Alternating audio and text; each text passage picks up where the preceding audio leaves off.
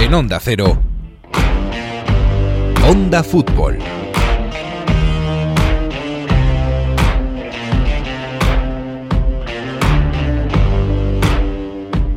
En esto del fútbol hay semanas y semanas. ¿Por qué no? No ocurre muy a menudo que Antonio Conte se consiga quitar la espina de ganar y dominar a su ex Juventus, de forma muy clara además. O que el United pueda aguantar las acometidas del Liverpool en Anfield y esto lleve a que tengamos una clasificación de la Premier League comprimidísima con 6 equipos en 5 puntos.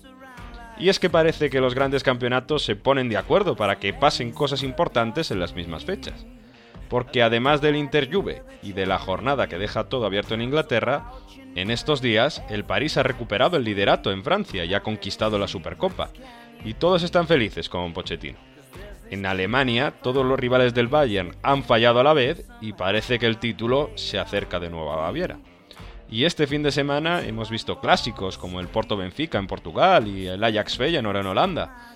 Y por si fuera poco, también hemos tenido unas semifinales de Copa Libertadores apasionantes. En fin, que el mundo del fútbol se está esforzando en hacernos olvidar la tercera ola de la pandemia. Y menos mal. En Onda Cero. Termina, casi nunca termina en gol, casi nunca termina en gol, casi nunca termina en gol. El Messi hasta el fondo, casi nunca termina en gol. ¡Gol! ¡Casi nunca termina en gol! Onda Fútbol. Fútbol internacional con Miguel Venegas. Palla all'area di rigore, si gira Cassano, magico movimento, Balotelli, rete! Rete! David Villa darting through the middle, he's got it between the two, and he's won the game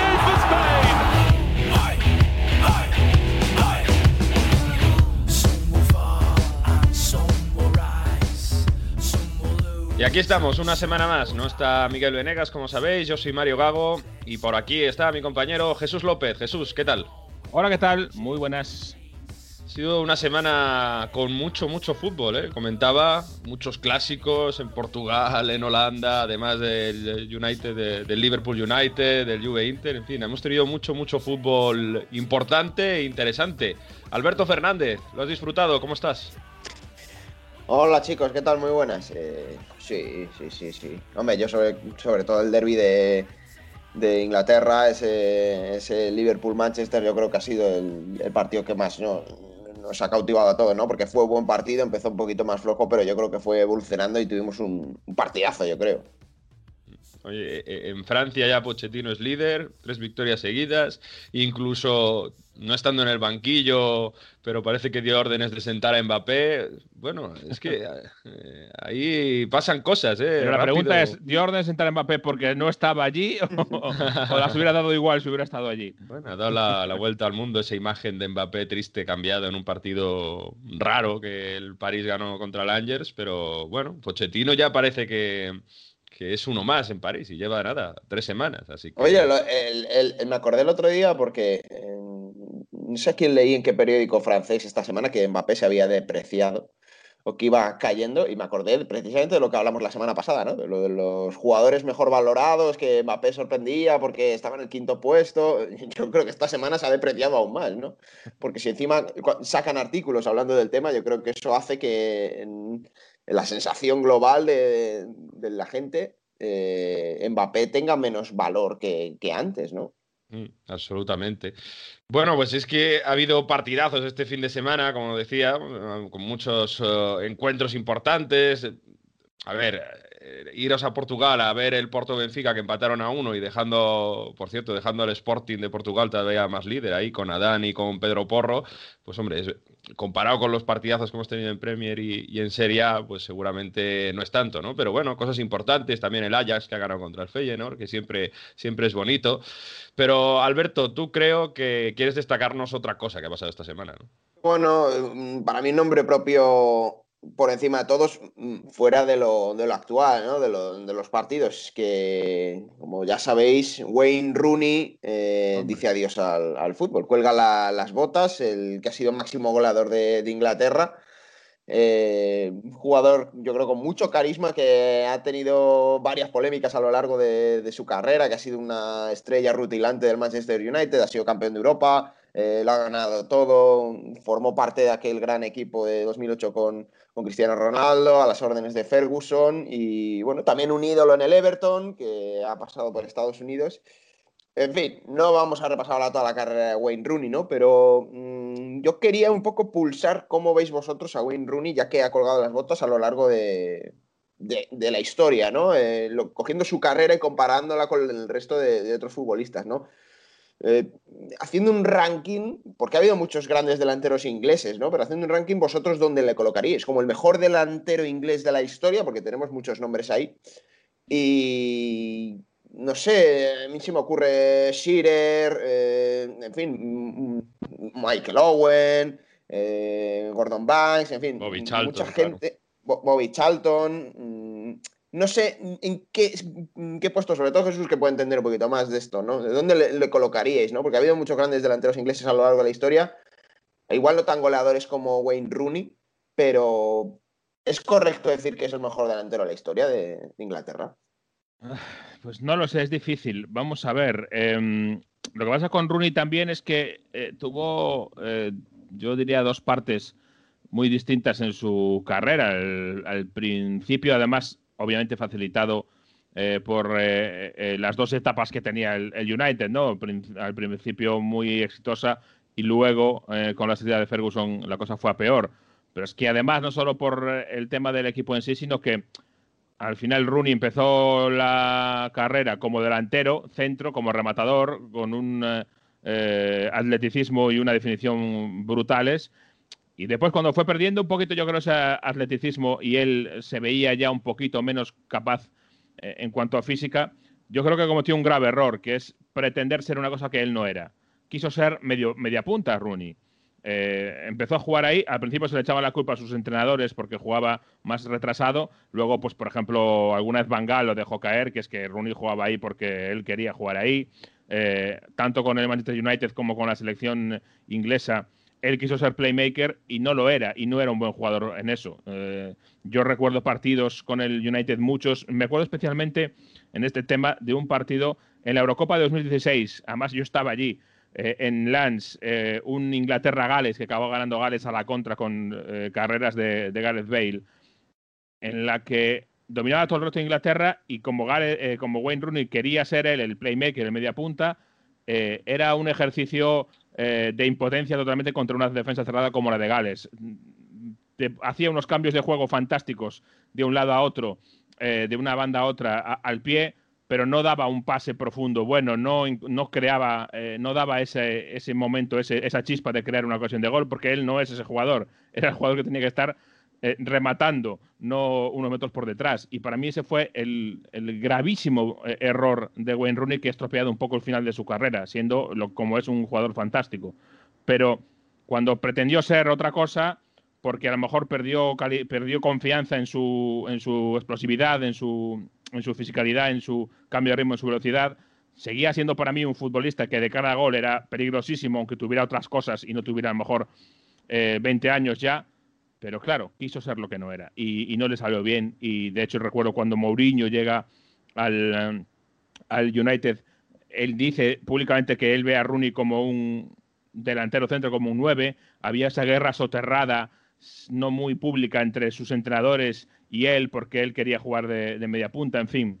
Eh, es una pena, la verdad, ¿eh? y es verdad que es, es mejor recordarle por, por, sus primeros años de carrera, pero yo creo que esta historia, que además fue la que yo viví tan de cerca, es lo mejor.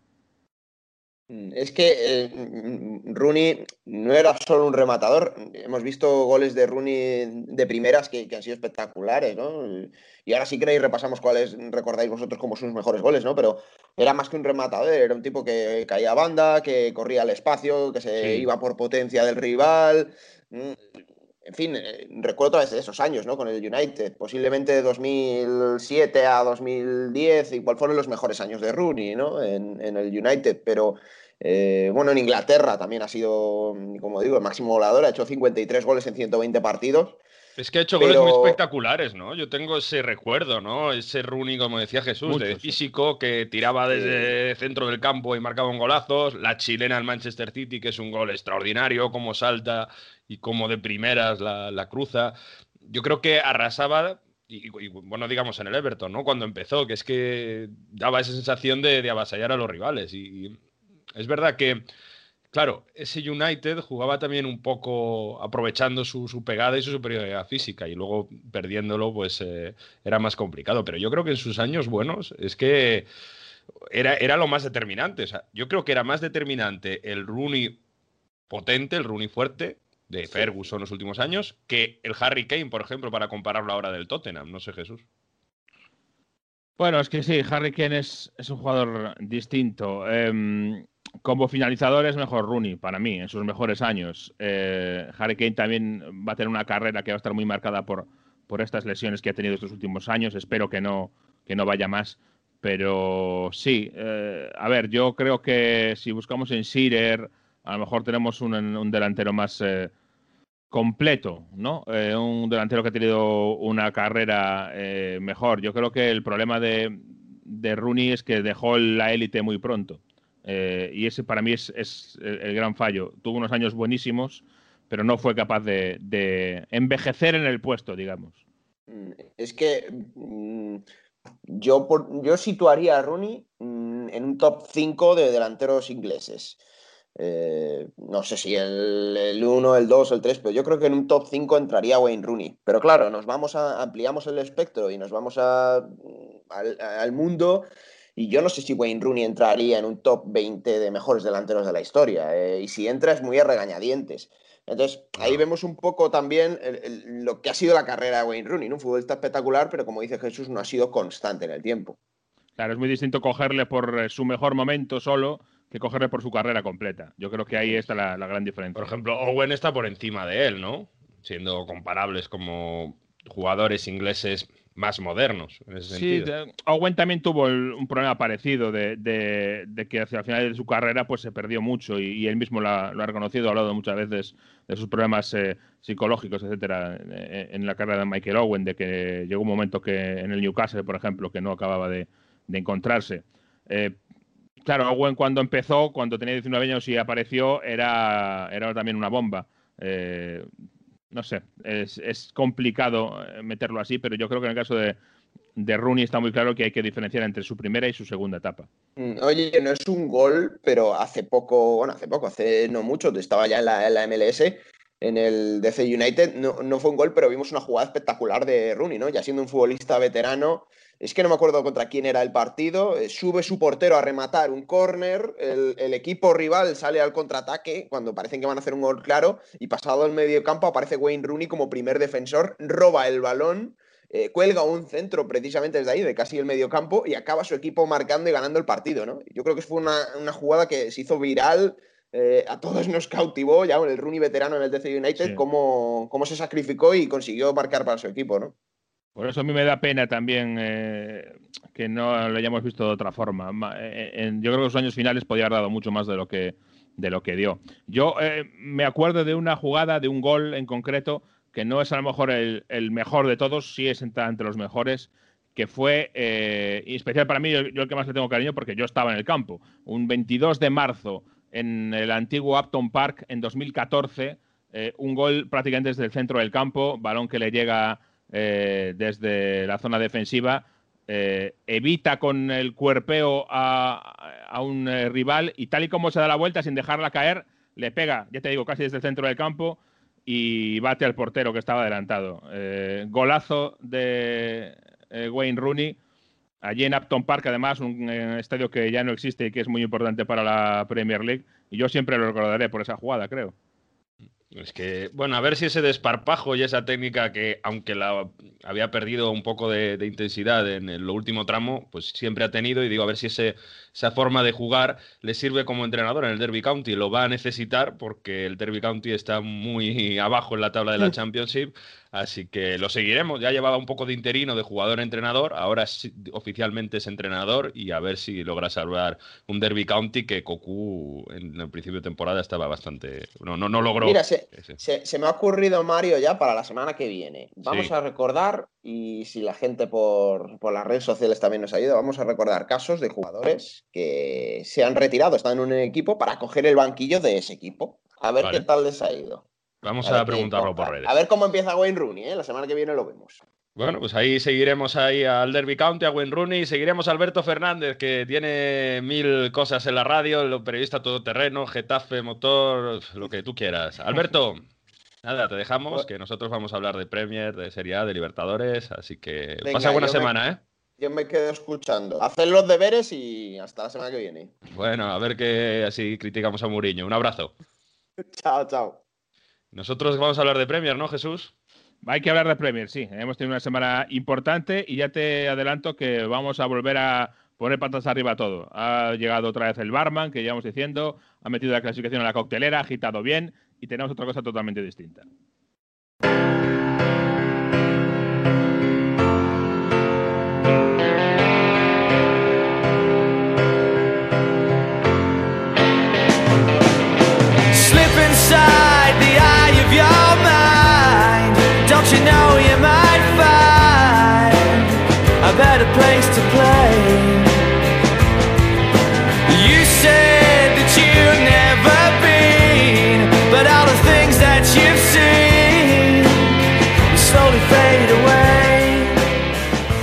Se ha puesto la Premier League este fin de semana con ese empate entre Liverpool y United, con uh, los equipos grandes ahí arriba, pero si suena Oasis, si suena esta canción que relacionamos con el Manchester City, es porque un cierto entrenador cumple 50 años y no pasa esto todos los días, Jesús.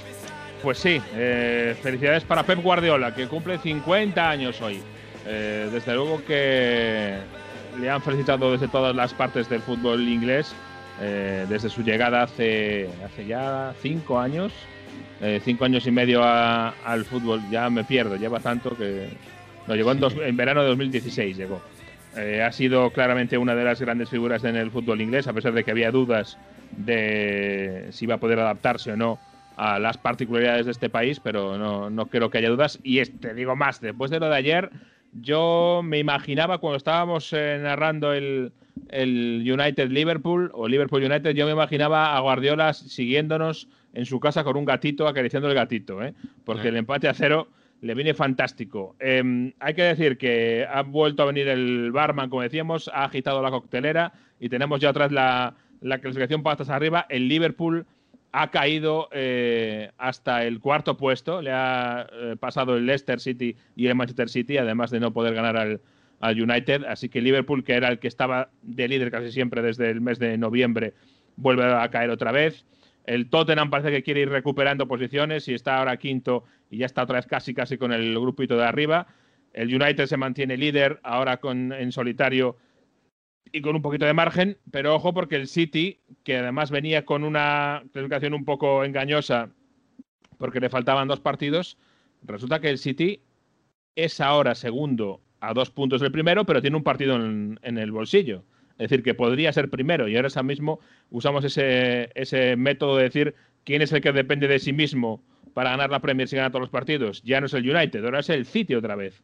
O sea que ojito con el equipo de Guardiola que viene desde atrás y este fin de semana ha hecho un partido bastante convincente otra vez, ha conseguido marcar cuatro goles, que es eh, de, señalar porque es uno de sus eh, talones de Aquiles, ha vuelto a mantener la portería a cero, que es, por tanto sigue en una buena racha.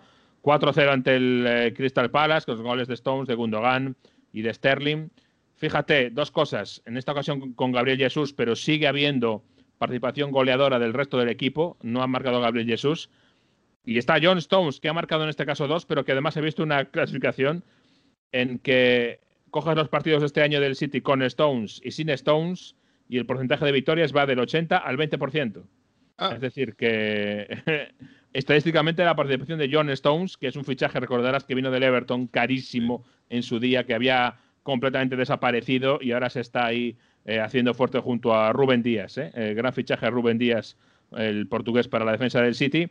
Stones, que se está eh, claramente revelando como un gran acompañante. Y esto eh, viene a suponer que todavía no está disponible eh, Laporte, pero cuando llegue lo va a tener muy complicado para ser titular a Emerick Laporte, con Rubén Díaz y con John Stones haciéndolo también. Eh, Es que se gastaron más de 50, 55 millones de euros, creo, ¿no? La traducción libras-euros, pero bueno, ya era hora, ¿no? Habrá, pero bueno, que- muchos que, Que el City se gaste ese dinero en un central no es Sí. garantía de éxito. ¿eh? es, Lo es lo de todos los veranos. Claro. Pero es verdad que con lo mal que empezó el City en las últimas jornadas, oye, son cinco victorias consecutivas, son eh, siete victorias y dos empates en los últimos nueve partidos, y ahora mismo es el equipo más regular después de pasar el, el, eh, el gran periodo de tantos partidos ¿no? en, en Navidad y ahora, bueno, con la FA Cup en teoría que el calendario es un poco más benévolo, pues está manteniéndose regular. Y, y lo que tú dices, depende de sí mismo el Manchester City, que a principio de temporada no, no hubiésemos dado un duro por ellos, según cómo empezaron. No, Lo- ni en diciembre tampoco. ni en diciembre, ni en diciembre, sí, sí. Había tenido un buen mes del Manchester City que va para arriba. La clasificación, lo que dices tú, están comprimidísima porque hay seis equipos, o sea, casi hasta el Everton, del primer lugar hasta el sexto, que están en cinco puntos. O sea, que una racha de dos partidos consecutivos y te aupa y, y te baja, ¿no? Y es un Sí, poco lo que ojo. decías tú. Y el Everton está a cinco puntos, pero con un partido menos. Correcto. O sea Correcto. que podrían ser menos puntos aún. Y por debajo de esos seis aún está el Chelsea, que está en teoría volviendo. Vamos a ver qué pasa con el equipo de, de Lampard, pero eh, el Chelsea ta- ha, vuelto a ganar otra vez 0-1 ante el Fulham. Así que, eh, como también se una el Chelsea a la fiesta ya, entonces tenemos eh, eh, el lío montado. Vamos a ver qué pasa. Está, está divertido. Y decía, de, el City tira para arriba y el Liverpool, decías tú, baja para abajo, porque no pudo ganar contra el United en Anfield y son cuatro partidos consecutivos sin ganar. Yo no sé si Klopp se está empezando a poner nervioso. Es verdad que, bueno, probablemente fueron más protagonistas contra United, pero tampoco claramente merecieron ganar, me decías, ¿no? Sí, a ver, eh, sí, eh, dominadores del partido sin duda, eh, los que más buscaron en la portería rival, desde luego, en casa contra el United, que se dedicó más a, cerrarse y a buscar contras. Casi todo el partido hacia menos el final, que sí que se estiró más el equipo de Solskjaer, pero tampoco es que consiguieran lograr un- una cantidad de, de ocasiones de gol apabullantes, ni mucho menos. Sí tuvieron algunas, pero no fue un, un gran caudal ofensivo. En ese sentido, yo creo que echa mucho de menos este año y es sorprendente, pero lo echa de menos el, eh, el Liverpool a Diego Jota, que es el hombre Ah. que este año había llegado y había eh, puesto, digamos, un poquito el, el- el ataque de Liverpool patas arriba, había dado una chispa más. Y todo esto hay que recordarlo que aunque nos hemos allá acostumbrado, el Liverpool sigue jugando sin centrales. Ayer otra vez Fabinho y Henderson, dos mediocentros, jugando los dos de central.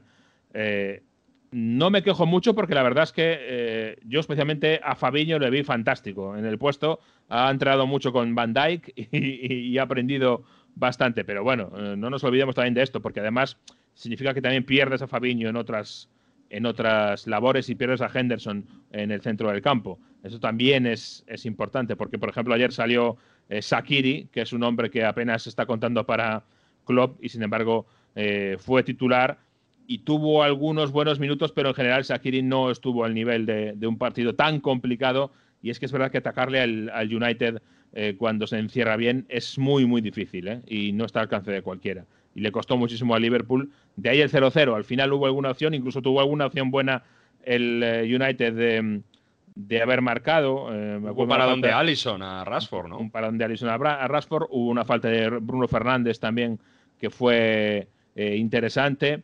Hubo alguna opción, yo casi diría que si, si contamos eh, opciones muy claras de gol, tuvo más el United.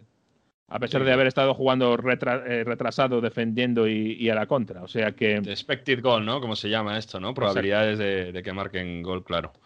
Eh, que has hablado de Bruno Fernández y te quería interpelar porque ha logrado el cuarto MVP de- del mes eh, en una Sí, sí. temporada. Y esto es a- al, top, ¿no? De, de- digamos que, que no lo ha logrado mucha gente, ¿no? No sé si Fíjate una igualaba- cosa, el, el cuarto mejor del mes, pero date cuenta que empezó a jugar en febrero. En marzo, en abril y en mayo y mitad de junio no hubo fútbol. o sea que nos quedan muy poquitos meses para, para ser ganador. ¿eh? Y ha ganado cuatro de esos que creo que son ocho o algo así. O sea que desde luego que eh, habla muy a las claras de lo que ha supuesto la llegada de Bruno Fernández para el, para el United. Y lo que decías tú de- del centro del campo del Liverpool, a ver, el, Liverpool salió con los tres de arriba, eh, son los titulares, ¿no? Firmino, Mané, Salah. Atrás eh, con Fabiño ahí haciendo, leí en, ¿cómo leí en Twitter? Fabian Dick, ¿no? Que se convirtió en Fabian Exacto. Dick porque cortaba Fabian todos los balones. Pero Henderson, o sea, sin Henderson. centrales naturales. Eso es, o sea, jugando, pero en el centro del campo, poquito a poco cuando juega, hay un chaval que se llama Tiago Alcántara que con muy pocos meses parece que cuando juega se, se- se lleva todos los balones de- del juego del Liverpool, ¿no? Se ha convertido en el fulco, como se dice en italiano, en, en el metrónomo prácticamente del equipo. Sí, es eh, un jugador muy distinto a lo que tiene Liverpool. ¿eh? Y yo por ahí, fíjate que he leído opiniones de, de- ingleses, de eh, más que de periodistas, diría que de exjugadores, algunos jugadores de Liverpool, que decía que no estaba muy convencido, porque es verdad que Thiago es un estilo completamente diferente al resto del, del equipo. Aún así, yo creo que es muy útil Thiago. No sé si como titular permanentemente cuando Klopp quiera plantear partidos, plantear eh, locuras de partidos. Hubo un par de jugadas en las que nos dábamos cuenta de que se convertía en una, en una lavadora centrifugando el partido porque era contra y recontra y contragolpe y otro contragolpe. Y Thiago le decía a los suyos, eh, tranquilidad, tranquilos, vamos a ordenar el juego. Pero claro, es que Liverpool tiene esa tendencia eh, a, meter en los partidos en la batidora, a, a- que sea locura un intercambio de golpes y muchas veces el Liverpool ha salido ganando en estos años en este tipo de situaciones. Y sin embargo, Thiago viene de una mentalidad más ordenada, vamos a ordenar esto, vamos a llevar nosotros la voz cantante y vamos a estructurar el juego, ¿no? Entonces, si sabe el Liverpool y Klopp manejar bien esas dos almas, si sabe cuándo quiere eh, meter el, equipo en, la batidora y cuándo quiere ordenarlo, eh, va a salir ganando mucho. Eh, y todavía no estamos en ese punto. De hecho, ha sido muy, muy llamativo que nada más acabar el partido, sabes que normalmente Klopp se va a saludar a unos, a otros, abrazos. No, se fue con Tiago y les veíamos a los dos saliendo del campo, hablando y discutiendo las cosas y cambiando impresiones de cómo tenía que ser aquí, cómo tenía que ser allá. O sea, que se fue directamente a por Tiago a hablar con él. Y yo creo que eso es significativo de que obviamente le ve un potencial gigantesco. Es un a- líder. Claro, a Tiago en el, en el equipo, pero que todavía no está ajustado, ni mucho menos. Y que hay todavía que ir puliendo las aristas. Es que al final Tiago, eh, fíjate, debuta en Anfield, ahora en enero, porque no ha podido. Había tenido algún partido, ah, minutos sueltos, pero con la lesión no había podido tampoco tener demasiada participación. Entonces, claro, para él es que aunque no lo parezca, es casi un recién llegado al, al equipo en cuanto a, a fútbol, a partidos se refiere. Pues eh, va a necesitar Klopp de la mejor versión de Thiago para salir de este bache de resultados. Decimos, ¿no? Eh, le está costando ganar al Liverpool, seguramente pues esas bajas pues tienen mucho que ver, pero que, que tampoco no era nada fácil ganar a este United, como dices, porque parece, bueno, que el United está arriba por, por un accidente o por- solo por Bruno Fernández, pero es que eh, yo la, la impresión que da, ¿no? Es que Solskjaer ha, encontrado la, la forma de que se defiendan bien, incluso con McTominay ¿no? en el centro del campo, que también fue un hombre destacable, ¿no? Porque dices, Sí. bueno, eh, McTominay y Fred, a ver quién pasa entre, entre esos dos, pero es que están de verdad a un nivel muy alto defensivamente, un nivel de, de compactar el equipo muy alto. Sí, el año pasado el United era un equipo que ya mostraba ese buen nivel defensivo y, y buenas transiciones rápidas, pero fallaba estrepitosamente eh, cuando tenía que dominar un, un partido. Y ahora con la llegada de Bruno Fernández y con alguno- algunos otros cambios, con la rehabilitación de Pogba, también ha mejorado mucho en ese aspecto. Entonces, al final, es un equipo que a lo mejor no es un 10 en nada, pero sí hace muy bien las dos cosas, tanto esperar y contraatacar como tomar la iniciativa. Es capaz de hacer, de hacer dos cosas y lo hace muy bien. Y eso yo creo que es ahora mismo el gran valor, la gran virtud de este United. En fin, que está muy, muy apretada ahí la tabla con United, City, Leicester, Liverpool y el Tottenham, ¿eh? que yo creo que tenemos que hablar algo del tema Gareth Bale en, eh, en- en el Tottenham, porque esta semana parece que no están nada contentos, ¿no? Que no está jugando Bale titular ah, prácticamente en un partido, un montón de molestias, y, y decía, no está nada contento Levy, que le está pagando un montón de dinero Sí. para un tío que venía a ser estrella otra vez del Tottenham y que no hay manera, que Mourinho incluso le ha dicho que en el entrenamiento se ha hecho viral en España, ¿no? Que como continúes así, te vas al Madrid a no jugar. Claro, es que se ha vuelto a, se ha empezado ya otra vez a, a disparar los rumores de Gareth Bale porque no acaba de arrancar en el Tottenham y como dices Daniel Levy le está pagando el sueldo todos los meses y no es un sueldo pequeño. Dudo muchísimo que vaya a pasar nada este mercado de enero, la verdad, porque es muy difícil, es una eh, operación muy complicada y de mucho dinero.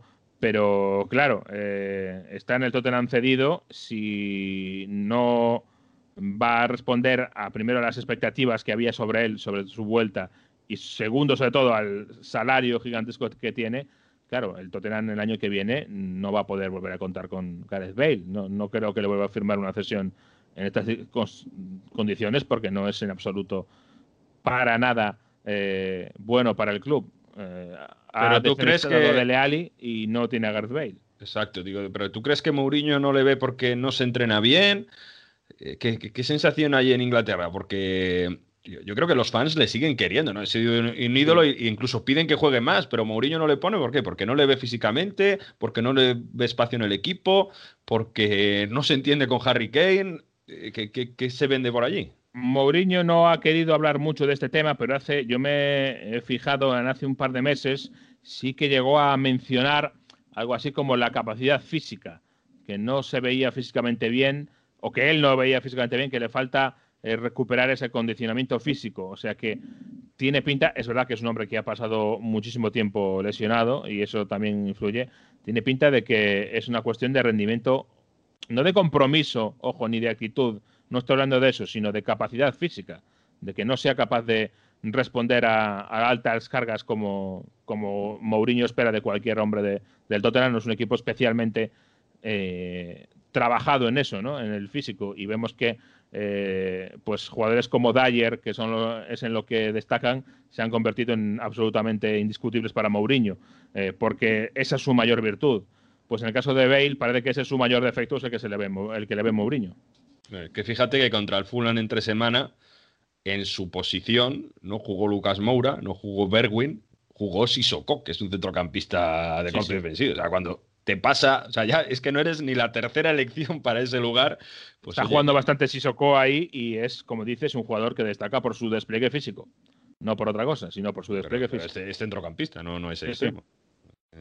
Ese tema. En fin, que está bonita la Premier, ¿no? Y encima hay un montón de partidos ahora entre semana, y FA Cup el fin de semana, y que no para. Esto del fútbol, que están empeñados, como decíamos, de, en entretenernos para no pensar en otras cosas, ¿eh, Jesús? Sí, por lo menos eso lo están logrando, ¿eh? Porque desde luego que no hay, no hay pausa, no hay eh, ningún momento de, de, calma, y fíjate que se ha puesto en marcha el nuevo protocolo, el protocolo endurecido del COVID en la, en la Premier League, y hemos tenido alguna imagen eh, viral, como por ejemplo a Madison de Leicester cuando marcó su gol, diciéndole a todos los compañeros que se quedasen un poco de distancia y haciendo como el amago de un, eh, de un estrechar la mano, de dar la mano a alguien, pero a distancia. Fíjate, es un gesto que ya nos habíamos olvidado de él, dar la mano a alguien así, ¿eh? O sea, ya no nos acordamos ese gesto. Eh, me pregunto si alguna vez volverá o no, pero vamos, ya ni los abrazos tenemos, o sea que el dar la mano menos aún.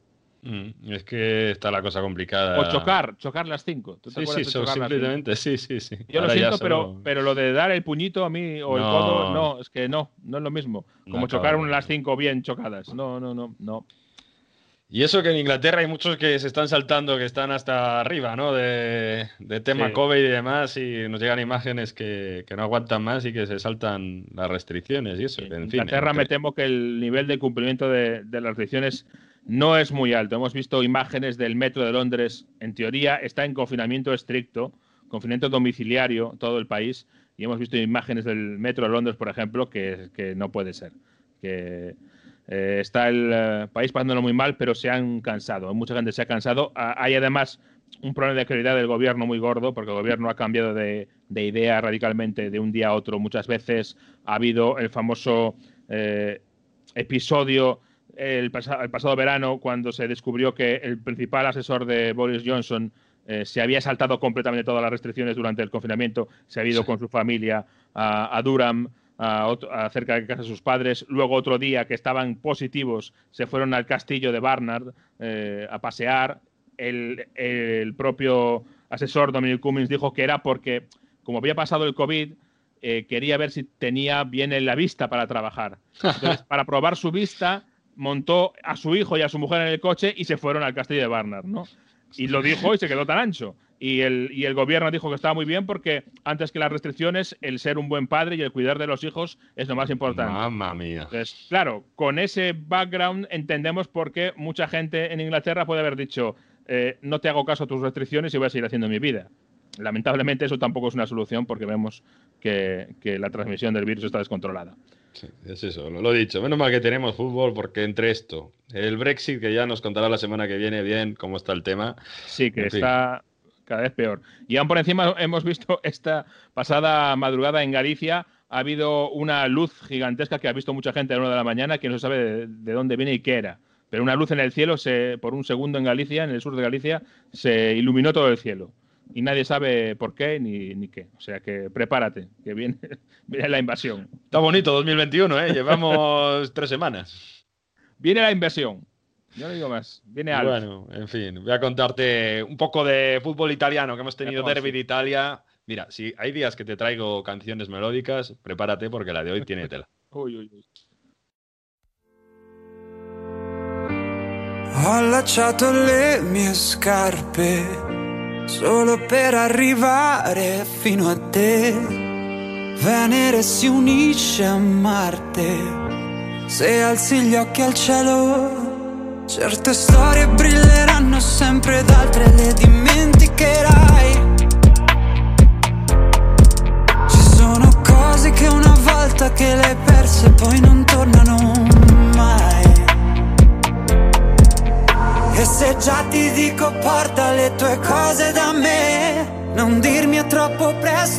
Me, io ti prometto che staremo insieme. Bueno, bueno, una semana más y otra vez Mario nos trae una canción melódica de Italia. Mario, ¿estás bien? ¿Estás enamorado últimamente? Porque te veo, te veo bizcochón, ¿eh? Es que esta es ha llamado el amor a tu puerta. Ha subido más el nivel. Mengoni es un famoso cantante que ganó X Factor en su momento, que bueno, hace canciones así muy románticas. Pero ¿por qué traigo esta canción romántica en el fin de semana de Inter Juve?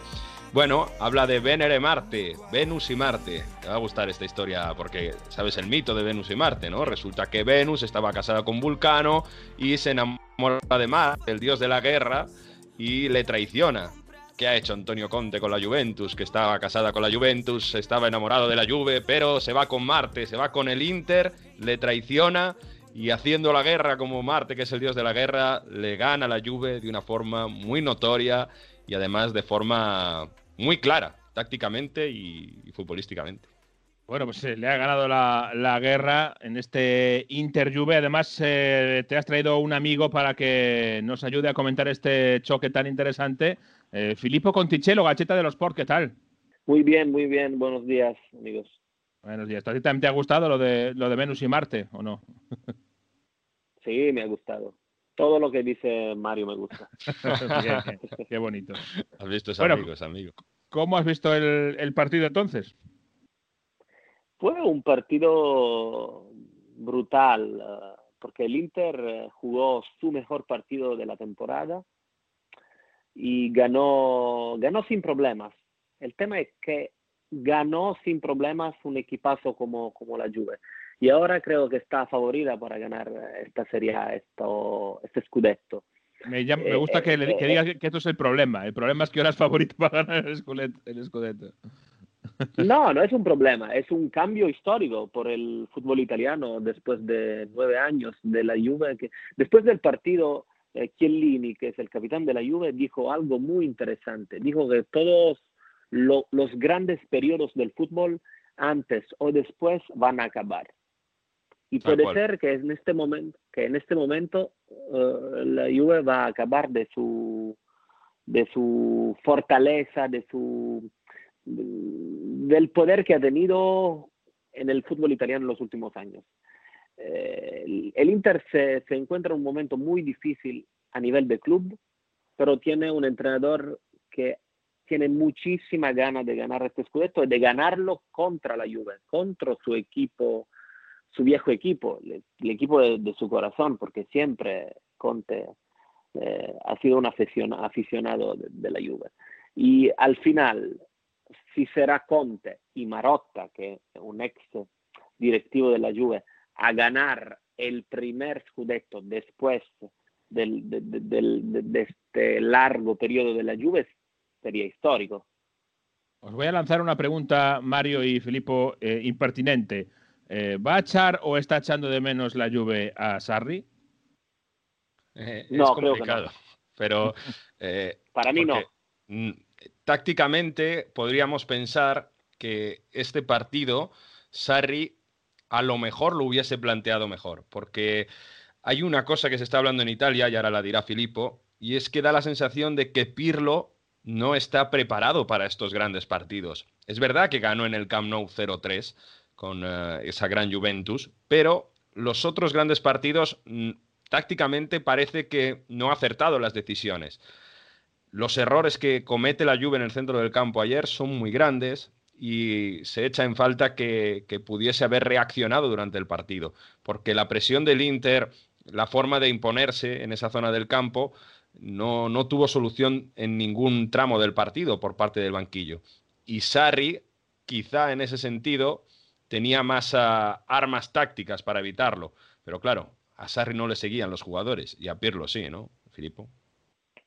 Eh, yo lo que me acuerdo es que la Juve de Sarri sufrió muchísimo, muchísimo en muchísimas partidas. El tema creo que no es Sarri, el tema es Pirlo. Lo que está haciendo Pirlo, que eh, está la, la Juve está viviendo un momento de grande transformación y necesita tiempo para entender esta transformación, pero es verdad que, que Pirlo está empezando ahora a, hacer este trabajo, a entrenar. Y creo que ayer se ha visto la diferencia entre un entrenador totalmente formado como Conte, que ha ganado en Italia, ha ganado en Inglaterra, ha entrenado la selección italiana y siempre ha hecho bien, y un entrenador que es al primer año con un equipo muy fuerte, pero eh, que no tiene en su cabeza una forma, una manera de jugar este partido. Porque, por ejemplo, una clave, una clave de, de Inter Juve fue en la banda derecha del Inter, porque el Inter eh, tiene un, un lateral derecho que es increíble, es brutal. En España, eh, lo sabéis bien, Akraf Hakimi, eh, que eh, eh, eh, Pirlo en su banda izquierda tenía un, un chaval de 20 años que nunca había, ju- había jugado un partido de este nivel y al final la diferencia se ha visto. Akraf fu- fue uno de los mejores. El Inter ha ganado el partido en esta banda. Pirlo no ha pensado a una manera de contraatacar a Kimi. Eh, no sé si Pirlo es el entrenador mejor por la Juve, pero necesita tiempo. Creo que no podemos evaluarlo ahora después de tres meses. Hay que tener en cuenta que la Juve tenía las bajas de Alexandro, Cuadrado y de Ligt por uh, positivos de coronavirus, además de Dybala que ha, vuelto a recaer de lesión. Pero en ese sentido yo creo que no es excusa. Lo que y, tampoco tiene que ser excusa que tuvo que jugar Frabotta de lateral izquierdo, un chaval sin experiencia. Un equipo como la Juve, con todo lo que representa, con todo el proyecto que tiene, no puede llegar a un Inter Juve con Frabotta de lateral izquierdo. Eh, el chaval es verdad, lo pasó muy mal y, por ahí llega el 1-0 del Inter con el centro de Varela Arturo Vidal eh, defendiendo mal y, y, el balón largo del 2-0 de, de Bastoni que hace un pase de gol extraordinario. Pero da la sensación que esa organización, esa máquina de engranaje perfecta que había en la Juventus años atrás, donde todo estaba medido del milímetro, este año no está funcionando, porque, insisto, eh, no puede ser que, que Frabotta juegue un Inter Juve porque falte un lateral izquierdo o que el centro del campo esté totalmente hundido cuando llevas ya unos cuantos meses preparando eh, esta transformación, sea con Rabiot, con Artur, con Bentancur, con Ramsey. Es decir, que, falta un crecimiento en esa zona del campo y, no da esa sensación de que la Juve eh, tenga un plan efectivo. Uh, Mario, lo que veo es que la Juve tiene muchísimos altos y bajos en la temporada y en el mismo partido. El alto es el Camp Nou, el bajo es el Inter. Por esta razón, no es un equipo que podrí, podría ganar eh, con, la misma, con la misma gana eh, de los años pasados el Scudetto, pero es un equipo que es muy contundente en Europa, en los partidos síngolo, en eh, la ida y la vuelta. Por esta razón, yo creo que la, esta es una cosa que, que puede interesar mucho a, a, España, que tiene equipazos para ganar la Champions. La Juve es más peligrosa en Europa por, por su primera vez que en Italia, porque este equipo con estos jugadores, eh, esta, eh, estas jugadas individuales que tienen Ronaldo, que tiene Morata, que tiene Dybala y los otros, es peligrosa más en un partido símbolo o, o, en un partido de ida y vuelta que en una marcha larga como un, un campeonato, una temporada de, de, de, de, fútbol italiano que empezó a, septiembre y, y, vas a acabar eh, en mayo. ¿Pero crees que puede ser más peligroso en Europa que años anteriores, que estos últimos años? Sí, creo que sí. Creo que sí. Bueno, y, pues menos, y menos peligroso en Italia. Muy raro, es algo raro, pero creo que es así. Bueno, pues es interesante ¿eh? esta, esta reflexión. Vamos a ver. Eh, como siempre, en febrero llega eh, y nos da, nos da alguna pista más, Mario. Eh, tiene el Porto en octavos de final y a priori es un rival sencillo para ir cogiendo confianza también en esta competición.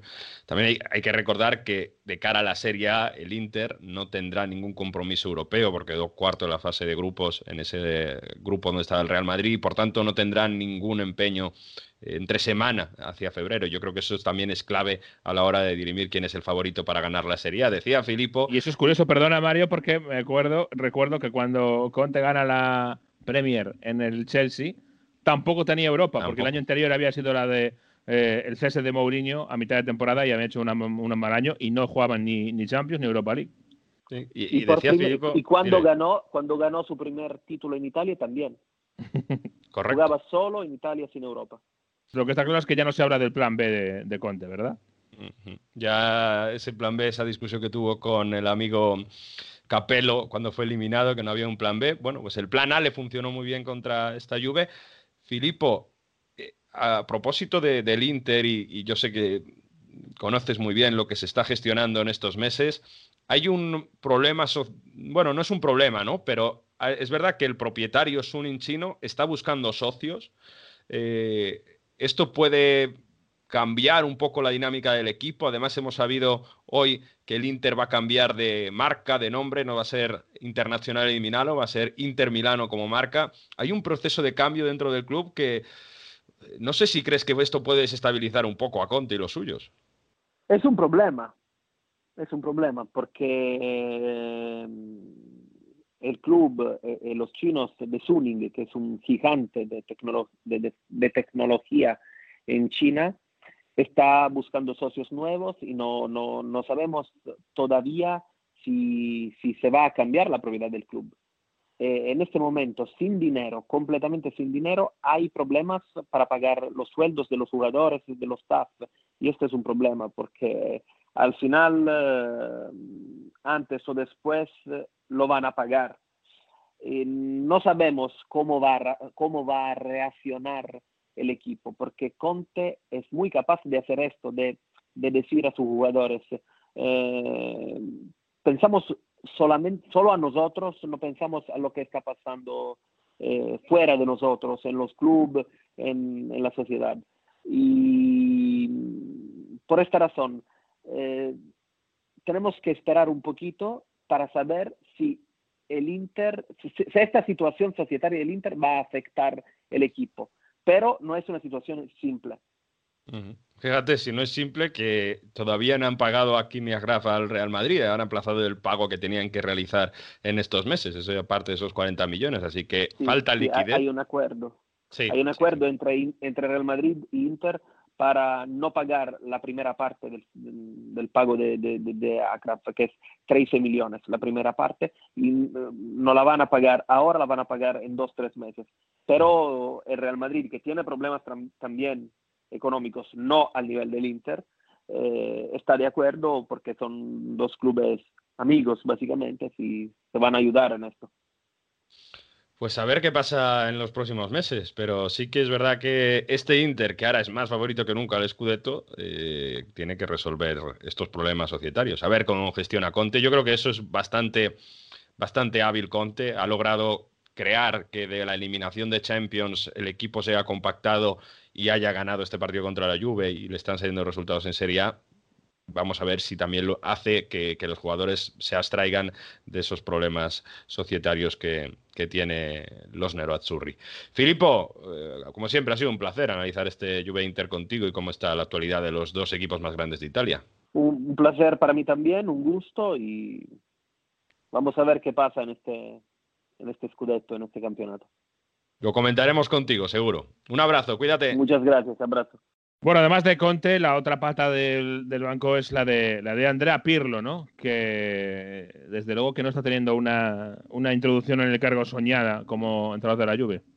Tiene mucho trabajo Andrea Pirlo y hay una historia curiosa entre Pirlo y Conte. Pirlo antes del partido dijo, bueno, si os acordáis, Pirlo en la Juventus fue entrenado por Conte. Dice, bueno, la forma que tenía Antonio Conte de dirigir aquella Juventus me hizo entender de verdad que podría ser entrenador. Así que fue un poco la chispa que me empujó para ser entrenador. Bueno, ¿eso es bueno o malo? Eh, visto esto, a ver qué pasa. Hay una anécdota también bastante curiosa entre Conte y Andrea Pirlo, que seguro que los juventinos recuerdan, y es que hay una vez que Conte sustituye a Pirlo en medio de un partido, Pirlo está tan cabreado que se va directamente al vestuario sin quedarse en el banquillo. Esto se cabrea muchísimo Conte con él, le señala en rueda de prensa después del partido y dice, no, si eres los jugadores que se tienen que sustituir se tienen que quedar en el banquillo. Le mete una multa tremenda y dice que el siguiente que lo haga, o sea, si hay otro que lo tiene que hacer, le queda dos meses sin jugar. O sea, hay una reprimenda muy fuerte entre Conte y Pirlo. Y ahora, bueno, pues todas esas cosas, todos esos eh, cruces que ha habido, pues se recuerdan. Lo cierto es eso, eh, que es una mala semana para la Juve y la Juve tiene que jugar la Supercopa esta semana contra el Napoli, Supercopa Italia, que se va a jugar en Reggio Emilia. Y como no llegue este primer torneo, ¿sabes lo que piensa, pasa siempre en las Supercopas, ¿no? Que si la gana es un torneo menor y que si la pierdes, bueno, ¿qué os voy a decir en España con el Barça? Que si la pierdes es un eh, pequeño desastre. Bueno, pues a ver qué pasa esta semana con, el, con la Juve y, el resto de la temporada, pero hay que fijarse también en el derby de la Roma. ¿eh? Ganaba 3-0 al Lacho a la Roma el viernes. Eh, no sé si eh, también una buena sorpresa que nos ha dado esta, esta temporada tan extraña ¿no? que tenemos en todas las ligas. Lo llevamos diciendo que la Roma en los partidos grandes se dice en italiano sbagliare la partita, que es lo que le pasó a la Juve, equivocarse de partido sería la traducción literal, ¿no? Pero es eh, eh, eh, preparar el partido de forma muy errónea. Y, así fue, porque, por ejemplo, tácticamente también muy superado en, banda, Lazzari tuvo un carril gigante por, por, su banda. En el centro del campo arrolla la Lazio con un fantástico Luis Alberto, que parece que ha pasado de ser el rey de las asistencias a asistir un poco menos, pero llegar en segunda línea y ser letal. Y está muy bien Luis Alberto.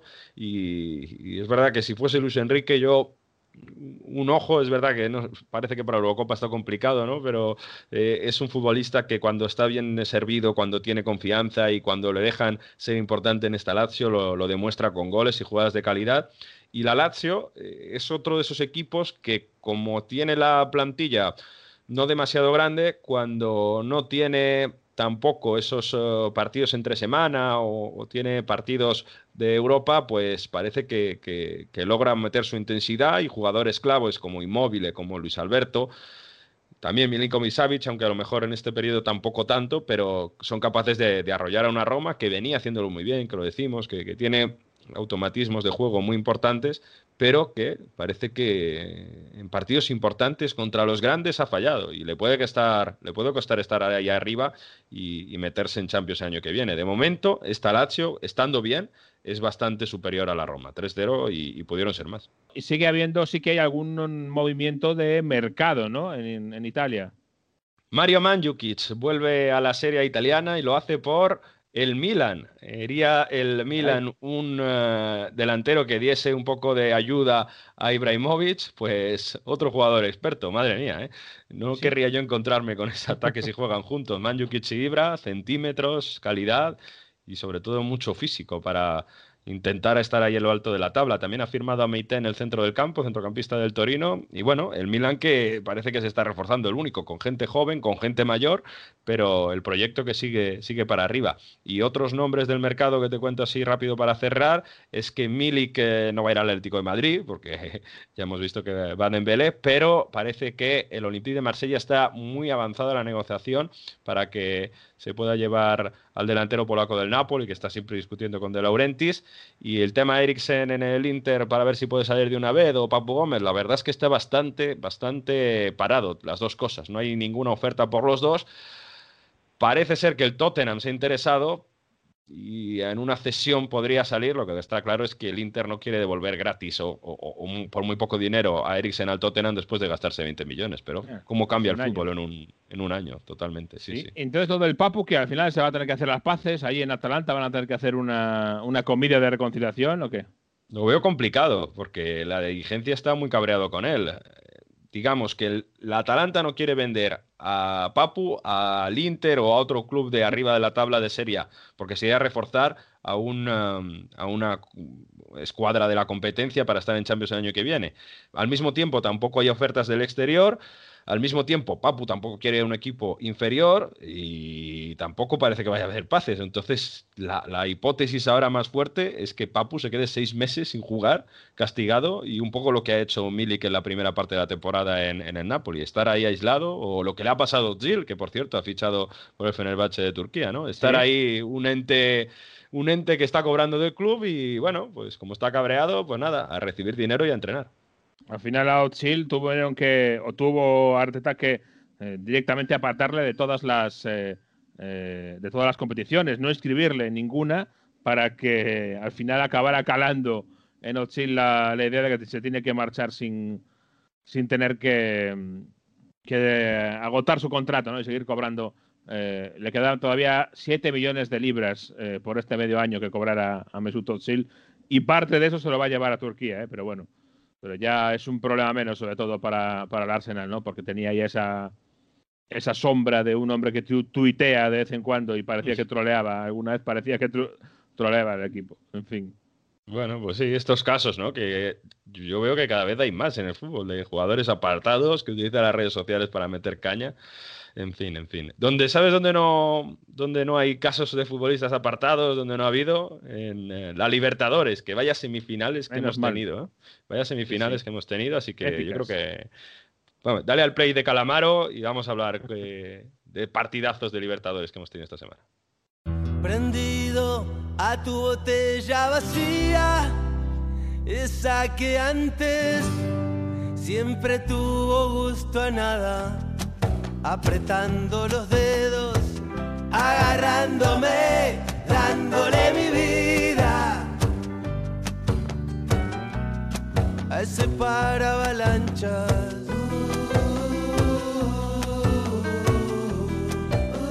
Y hemos tenido estas semifinales de la Copa Libertadores esta semana, Jesús, que ha dado para divertirse, ¿eh? porque en primer lugar River, que venía de perder 0-3 en casa contra Palmeiras, se pone 0-2 en Brasil y se queda, bueno, hubo un gol anulado, ahora no nos explicará, pero emoción tremenda, ¿no? Y luego Boca Juniors, que había empatado en casa, sucumbió contra Santos, así que tenemos final de Copa Libertadores este sábado 30 de enero a las 9 de la noche hora española en Maracaná, Palmeiras, Santos. Brasileirato, ¿no?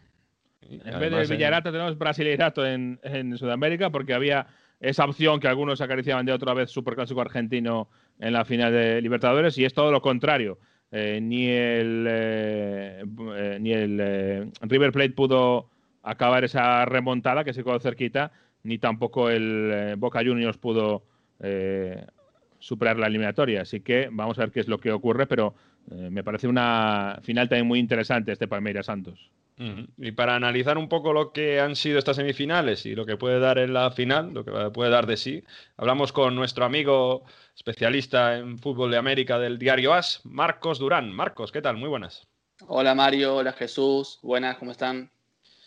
En fin, ¿cómo, ¿cómo has visto estas semifinales? ¿Qué es lo que más te ha sorprendido? Porque es verdad que de una parte yo creo que lo, que hace River en casa de Palmeiras, después de perder 0-3, sorprende bastante pero de otra que Boca sucumbiese de esta manera contra el Santos de Soteldo y compañía, pues eh, esperamos que Boca plantase más cara, ¿no? Bueno, empezando por eh, la primera semifinal que se jugó, River Palmeiras. Eh, para mí, primero fue una sorpresa el resultado de, de Palmeiras en, en, la cancha independiente en Avellaneda, donde jugaron, que River está haciendo local ahí. El 3-0 eh, al final se pudo quedar corto porque, porque pudo haber un gol más, pero, pero al principio me pareció, me pareció exagerado, porque River eh, la primera media hora juega mejor que Palmeiras, tiene para, para adelantarse, al final entre errores de Armani, errores de la defensa eh, y expulsiones, eh, tiene un 3 a 0 en contra y la, vuelta a la semifinal. A mí, sinceramente, no me sorprendió cómo salió River, sí me sorprendió cómo salió Palmeiras. La verdad que vi a, un Palmeiras bastante asustado con lo que se le podía venir.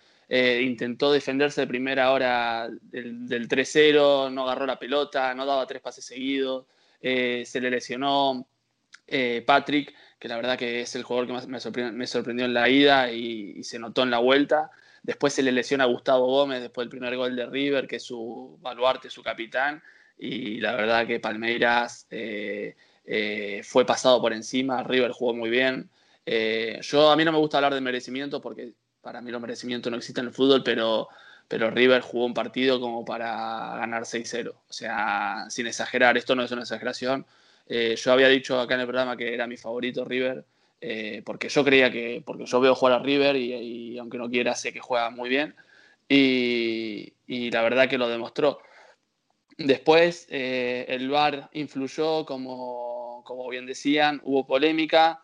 Eh, la polémica que se habla en Argentina es que el VAR eh, actuó, actuó, bien, pero actúa a destiempo. O sea, se, en Sudamérica, como pasó en la Copa América, eh, tardan mucho en mirar las jugadas, eh, retrotraen. Eh, la verdad que tienen que darle una vuelta al VAR porque... Pero es que la jugada es muy, muy extraña porque anulan el gol del 0-3 a River que igualaba la eliminatoria por una acción que pasa 30 segundos antes del gol, ¿no? A ver, es, a ver, mmm, pasa, no pasa 30, pasa menos de 30 segundos. Y, bueno, esa para mí es clara, esa es fuera de juego porque influye en la jugada. Santos Borré recibe de cara, juega creo que con Enzo Pérez, Enzo Pérez abre banda, la banda al centro y viene el gol de Montiel. O sea, eh, la duda es que si la pelota viene de un rebote o no viene de un rebote, si viene de un jugador de River. Al final la imagen es clara y viene de un jugador de River. Lo que pasa es que tardan un poquito en, darse cuenta de esa imagen y, la verdad que eso genera confusión en, el hincha que lo ve por televisión. Y después en la última jugada, eh, también posible penal sobre Santos Borré, que con el VAR eh, es penal, pero hay fuera de juego previo, eh, no me acuerdo si era de Girotti, fuera de juego previo, y, también otra jugada de VAR polémica. Pero, pero bueno, más allá del VAR, Palmeira sufrió. Después del primer partido para mí podía ser favorito, después del segundo partido me deja muchas dudas, veremos si llegan los jugadores que estaban lesionados y, y, ahora jugar la final contra, contra Santos. Oye, ¿es eh, para ti indicativo del momento actual del, del, fútbol sudamericano el hecho de que dos equipos brasileños hayan llegado a la final? ¿Es Brasil ahora mismo la fuerza más dominante en, en el continente? A ver, eh, Brasil es, la, es el, la, la, liga que más eh, dinero tiene. Eh, no se puede competir, Argentina no puede competir en dinero, en incorporaciones, en sueldos con Brasil, pero de ninguna manera, porque Brasil está al nivel de países europeos y al nivel de países, eh, o sea, de, país, de un país como México, que son los que en Sudamérica eh, y en América en general mueven todo el dinero. Eh, más allá de eso, Boca tiene dos do, lo, los dos finalistas de la Copa Sudamericana, o sea, Argentina tiene los dos, finalistas de la Copa Sudamericana, Defensa y Justicia Lanús, tuvo otro semifinalista que es Vélez, tuvo a Boca y River en los semifinalistas de la, de la Copa Libertadores. Yo creo que, que el momento del fútbol argentino no es malo, es mejor de lo que se cree, pero sí es verdad que competir contra Brasil en tema de económicos y de jugadores no es fácil, además que Brasil saca, saca mucho más jugadores que Argentina. Eh, así que yo creo que está más equilibrado. Es la primera final sin un equipo argentino desde 2016. O sea que, que tampoco es tanta la diferencia.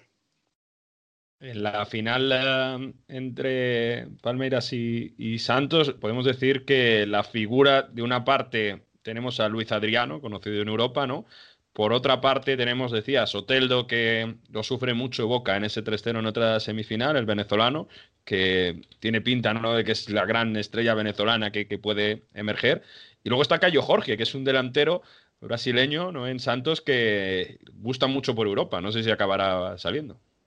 Sí, el partido de Santos contra Boca fue muy bueno. Santos es un equipo que aprovecha los, los errores de los rivales y Boca tuvo todos los errores posibles y más. O sea, Boca jugó un partido horrible, un partido para olvidar, un partido para, para sinceramente, o sea, yo soy hincha de Boca y un partido para que varios jugadores no eh, den un paso al costado. Yo creo a que ver qué vas a decir, que yo, estamos yo, grabando. ¿eh? Yo creo que hay... No, no, yo sinceramente... Yo creo que hay, hay un fin de ciclo en varios jugadores. El problema es que ahora viene un mercado de traspaso corto, la temporada ya empieza, no es el verano europeo y, y, capaz que Boca va a tener que aguantar hasta, hasta junio. Pero, pero sí, como vos bien decías, eh, Cayo Jorge es un jugador muy interesante. Eh, Soteldo, Soteldo siempre es el típico jugador que arranca, no arranca, eh, despunta, no despunta, pero, pero sí que está, tiene condiciones. El fin de semana también metió un gol importante en el Brasileirao. Y también a mí me gustó mucho Mariño. Eh, Mariño creo que es un jugador con desborde, uno contra uno, es el que más problemas le dio a Boca. Y hay otro central que es Verísimo, que ya está fichado por, por el Benfica, ya jugará en Europa a partir de después de la, de la, Copa Libertadores o a partir de verano. Y es un central con, con mucho, con mucho oficio, que, que, sabe jugar la pelota, pero que también eh, tiene, tiene carácter y que veremos si en Europa eh, eh, hace buena carrera. ¿Quién crees que es favorito en esta final? Si Santos por venir, golear, por venir de golear a Boca tiene un poco más de cartel en este sentido. Eh, si vemos el primer partido de Palmeiras, como te decía antes, para mí Palmeiras es favorito. A mí me gustó mucho Palmeiras. Eh, la verdad que son dos equipos que aguantan, que le gusta jugar de contra, que no le gusta llevar la iniciativa. Eh, Santos, mm, para mí, entre Santos y Palmeiras, yo creo que le doy un poquito de favoritismo más a Palmeiras, pero no mucho. La verdad que la veo muy igualada a la final. Los dos equipos intentarán aprovechar los errores de los otros. Creo que, que, Palmeiras individualmente tiene eh, un pasito más, eh, un poquito más de calidad, pero eh, Soteldo puede hacer la diferencia. Y si, y si Palmeiras no, no toma a Soteldo y, no lo, y lo deja jugar, eh, va a ser un problema, porque Boca tuvo, tuvo ese inconveniente. Dos veces llegó Soteldo al borde del área, una fue gol, la otra fue pase-gol. La verdad que, que el, equipo, el, partido defensivamente de, de Boca fue, fue horrible y, y, los jugadores de Santos lo aprovecharon. Dos últimas por mi parte. ¿Qué va a pasar? Porque claro, esto pasa a final de la temporada del año, mejor dicho, en, en, Argentina. Pase lo que pase con River Plate, siempre se habla de qué va a pasar con Marcelo Gallardo. Le gusta mucho hacerse de rogar, ¿no? A Gallardo, me da la sensación. Sí, bueno. Sí, sí, sí, es un tipo que, que le gusta un poquito el show. Eh, a ver, yo sí me. Mis colegas que, que cubren a River, los colegas que cubren a River en Argentina, que son los que estaban metidos en la información, todos afirman que va a seguir. Eh, todos afirman que va a seguir hasta que tiene contrato. Recordamos que Donofrio tiene presidencia hasta, hasta diciembre de, este año. Por lo tanto, todo parece indicar que va a seguir eh, hasta cumplir el, mandato del presidente. Mi opinión es que si en verano, o verano europeo, llega una buena oferta, se libera algún equipo eh, puede tener la oportunidad de emigrar a Europa si él quiere. Eh, va a depender todo de él. Eh, supuestamente ahora tienen una reunión estas semanas para, para, para, decidir qué hacen. Hay muchos jugadores de River que se quieren ir, según lo que dicen los rumores. Los Nacho Fernández, Santo Borré, De la Cruz, eh, Enzo Pérez también. Eh, hay Montiel que suena para, mucho para la Roma hay muchos jugadores que se quieren ir y, Gallardo que, querrá ver qué, pasa, si sigue con los jugadores que tiene, si buscarán fichaje. Eh, comprar ahora en Argentina con la situación económica del país es muy complicado y es todo un tema. Veremos qué hace. Eh, veremos si algún equipo de fútbol francés que Gallardo jugó en Francia se queda, un equipo de los punteros, hablo de Mónaco, eh, eh, o Lyon, no sé, porque el Paris Saint Germain y, y el Marsella ahora mismo tienen técnicos más fijos, pero, pero veremos si se quedan sin equipo y Gallardo suena para ir. Lo que yo sé es que Gallardo no va a ir a ningún equipo eh, mediano de Europa. Yo creo que si él va, él va a pelear por cosas. Al Barça. No, no sé si el Barça iría a buscar a Gallardo, ese es otro tema. Eh, para mí los rumores eso de que podría sustituir a Valverde eran un poco más, eh, como, como, le decimos, Fanta, Fanta Mercato que, que otra cosa, pero, pero, pero bueno. ¿Cómo se nota que, Marcos ha vivido en Italia también, eh, Jesús? Estas palabras que se te quedan, se quedan ahí. Oye, y la última ya para, para Marcos, a ver si nos puedes explicar a, nosotros y a la gente, la gente que es imposible que no, es tan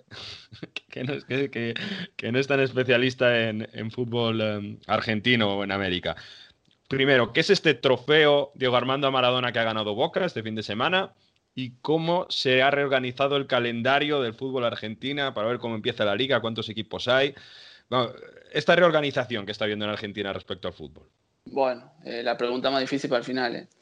Eh, a ver, esta Copa de Armando Maradona, o sea, era una copa, era la Copa de la Liga Profesional. Cuando falleció Maradona, optaron por ponerle el nombre de Diego Armando Maradona en homenaje es como un torneo que tiene valor de Copa Nacional. No tiene valor de liga, pero sí tiene valor de Copa Nacional, como si fuese la Copa Argentina. Esto lo hicieron para acomodar el, calendario. Recordamos que Argentina fue el último país de Sudamérica en volver al fútbol debido a las indicaciones del gobierno nacional. Por lo tanto, fue el último país en volver al fútbol. Y no había tiempo para organizar. Tuvieron que organizar este torneo con menos partidos, que primero con una primera fase, con otra segunda fase y con esta final. ¿Qué pasa? Que a partir de febrero eh, vuelve otra vez el campeonato argentino, eh, ahora hay una semana de vacaciones y vuelve, con dos equipos más. Suben dos equipos de la primera B nacional, eh, uno es Sarmiento de Junín, el otro mm, todavía no lo conocemos, y la liga vuelve a tener 26 equipos en un futuro querrán. 26 equipos, ¿eh? O sea, se quejan en, las ligas europeas de que hay 20, tuvimos, 26 equipos. Tuvimos 30. El legado, de, el, legado de Grondona nos dejó 30 equipos. Eh, por lo tanto, estos 26 equipos de febrero hasta, hasta junio, que es el inicio de la Copa América, jugarán en dos eh, grupos de 13, jugarán 13 partidos porque serán 12 partidos del grupo y eh, un intersonal entre eh, imagino que serán los clásicos, eh, dividirán a los equipos y en un equipo jugará, en un grupo estará Boca, de otro River y jugarán un superclásico y lo mismo con Racing, Independiente, San Lorenzo, Huracán. Una vez que termine ese intersonal, 13 contra 13 equipos en el grupo A, 13 equipos en el grupo B, habrá una semifinal y una final. Todo parece indicar eso. Cuando vuelva el, fútbol después de la Copa América, a partir de agosto, se espera que haya una liga todos contra todos entre los 26 equipos. Por lo tanto, 25 equipos. Tendrán que jugar en tres semanas porque no, si no, no da tiempo hasta diciembre. La idea es que todo eso eh, se juegue en el año natural 2021. Caray, pero perdona, pero una sola, una sola vuelta, entiendo. Sí, sí, sí, sí. Por supuesto, una sola vuelta, 25 fechas, eh, todos contra todos. Eh, todo esto tendrá valor de, Liga Nacional. Harán como si fuese una apertura clausura eh, de antiguamente. Ayer habló Chiquitapi antes de la final de, Boca contra, contra Banfield y dijeron que que van a intentar reducir los equipos, también exigencia de la televisión, que quieren un fútbol más fuerte con menos equipos para que se pueda vender al exterior. Esto no tiene ningún misterio. Y imagino que la idea de, Tapia y de todo el fútbol argentino ya está votada, es ir bajando de equipos hasta llegar a 22 o 20. Yo creo que intentarán llegar a 20, a 20 y que después se juegue todos contra todos en una liga de ida y vuelta como pasa en cualquier país eh, decente eh, pero, pero bueno, esto es Argentina y todo te puede sorprender. Madre mía, madre mía. Bueno, pues habrá que intentar entender el fútbol con las jornadas poco a poco y, bueno. Y, bueno, y nombramos que el, ayer el campeón fue Boca eh, después de ganar por penales a, Banfield en la Copa de Armando Maradona. Eso es, este trofeo de, que, que, se ha jugado en estos meses. En fin, que mucho fútbol, mucho fútbol también en América, también en Argentina, y ahí lo cuentas en el diario más, en el diario As. Gracias, Marcos, como siempre, por estar en Onda Fútbol. Nada, muchísimas gracias a vos, Mario, y a vos, Jesús. Sigan disfrutando. Chao, chao. Y nosotros vamos cerrando.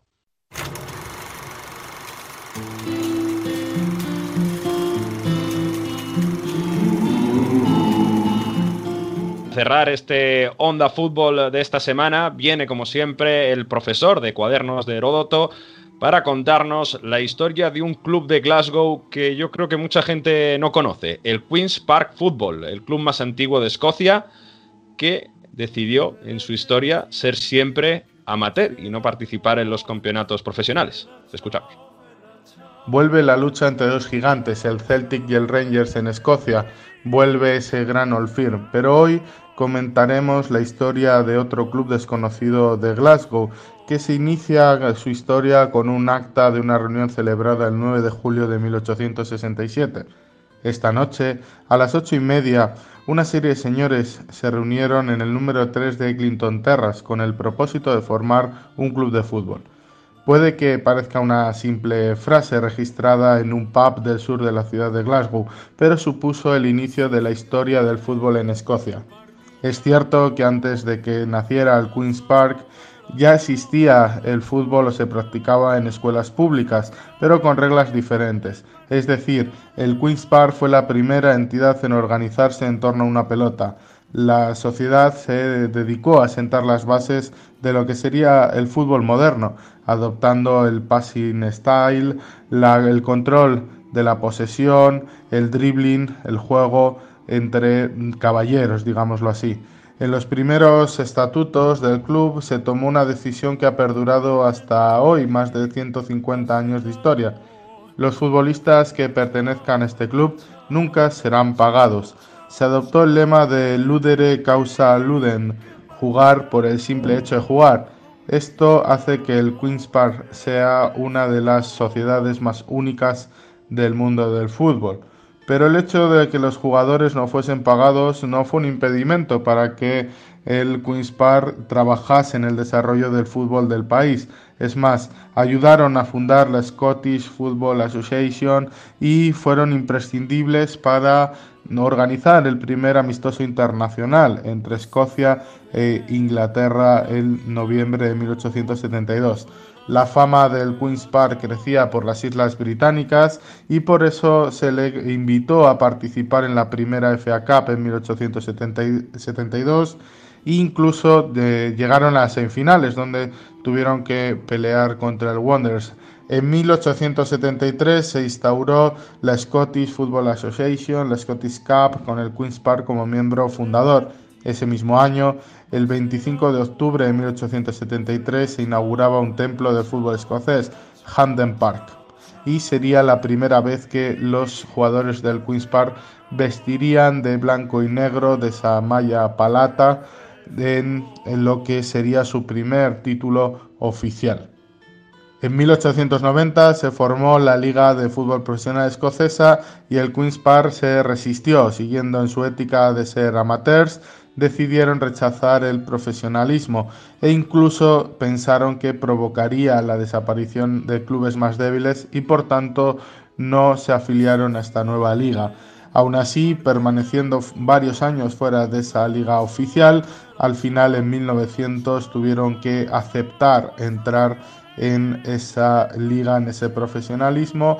Sin embargo, lo hicieron jugando en el mítico Handen Park. Esta es la historia de un espécimen raro del fútbol que tanto dinero mueve en el mundo, un club pionero en su país que aún a día de hoy sigue sin querer hacer negocio con su estilo de juego, con su fútbol. El Queen's Park se organiza de forma popular, todos los socios tienen decisión en el club y recuerdan la esencia con la que se fundaron en 1867 porque si ser amateur significa historia, cultura y pasión, ¿por qué iban a cambiarlo? Semana, como decíamos, con mucho fútbol, lo que nos viene también, si es que estamos a un mes de que venga la Champions, ¿eh? si es que pasa el tiempo rápido. ¿eh? Volando, volando. A ver si pasa más rápido aún. Yo quiero que llegue marzo por lo menos ya, o abril, no mm. sé. En fin, sí, sí, sí, que podamos viajar y esas cosas que estamos deseando y ver estadios clásicos como los que hemos vivido esta semana, pero con público, las gradas, que es mucho más bonito ver esas, eh, esas pancartas gigantes en Interjuve, cánticos en Anfield en un, en un duelo Liverpool United, es otra cosa. Pero bueno. Nos queda un poquito, nos queda un poquito que, que remar. Vamos remando, que ya queda menos. Así que nada, portarse bien esta semana, Jesús. Vamos, hasta luego. Y lo mismo os digo, así que disfrutar del fútbol que hay mucho estos días, intentad no contagiaros, por favor, y estad atentos al eh, mundo del fútbol en Onda Fútbol. Ya sabéis que podéis escuchar nuestros programas en Spotify, en Evox, en la web de OndaCero.es. Hasta aquí el episodio número 16. La próxima semana, el lunes en torno a mediodía por la tarde, estará el número 17. Mientras tanto, con cuidado, disfruten del fútbol.